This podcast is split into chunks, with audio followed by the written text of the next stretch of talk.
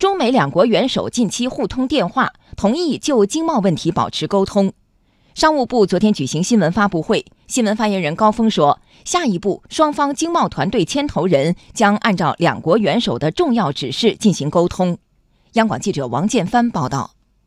商务部新闻发言人高峰说，中美两国元首通话为双方经贸团队开展工作提供了重要的指引。双方经贸团队将认真落实两国元首的重要指示，为大阪峰会期间两国元首会晤。做好相关的准备。高峰强调，中方对于中美经贸磋商的基本原则、立场和态度是一贯的、明确的。中方的核心关切必须得到妥善解决。最近，美国贸易代表办公室就美方对三千亿美元中国输美商品加征关税的建议，举行为期七个工作日的公众听证会。一段时间以来，美国的进口商、零售商、制造业企业等纷纷表达了反对对中国产品加征关税的意见。也表示了加征关税对美国企业和普通家庭不可避免产生影响的担忧。高峰说，贸易战没有赢家，如果美方执意采取对华单边贸易措施，必将对自身经济发展和本国人民的福祉产生重要影响。中方始终认为，在平等相待、相互尊重的基础上，合作是中美双方唯一正确的选择。以贸易战相威胁，不断加征关税。无法解决问题，希望美方多听一听业界的呼声，摒弃错误的做法，通过平等对话与合作解决存在的问题，这符合两国人民和世界人民的利益。在昨天的发布会上，商务部新闻发言人高峰还透露了一条重要消息：今年六月底之前，中国政府将发布新修订的全国和自贸试验区。外商投资准入负面清单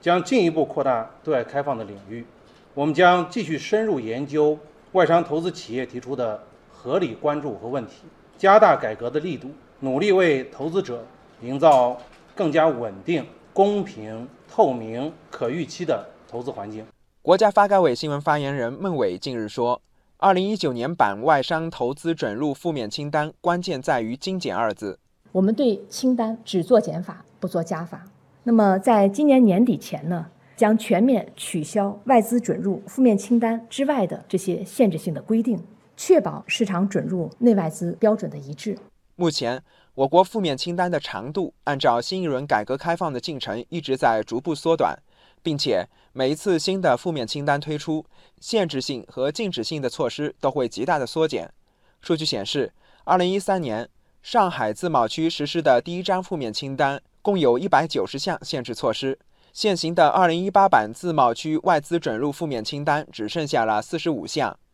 全国版负面清单也只有四十八项，并在二十二个领域推出了新的开放举措。据了解，在农业、采矿业、制造业、服务业领域，新版负面清单可能会有更多的开放措施，将有可能允许更多领域实行外资独资经营。复旦大学公共经济研究中心主任石磊认为。从外商投资角度看，服务业还有进一步开放的空间。可能他们更希望的就是我们在过去带有行业垄断性质的这些领域将进一步放宽。那么涉及到服务业的，像教育、法律咨询呢，像这一类呢，我们过去呢也还是有一些管制的措施。今后在有管理的情况下面，将进一步的放开。在推动全国负面清单进一步缩短的过程中，自贸试验区是非常好的参照对象。有观点认为。去年自贸试验区版负面清单的一些开放举措，比如在种业、油气、矿产资源、增值电信、文化等重要领域开放的尝试，今后也有望扩大适用范围。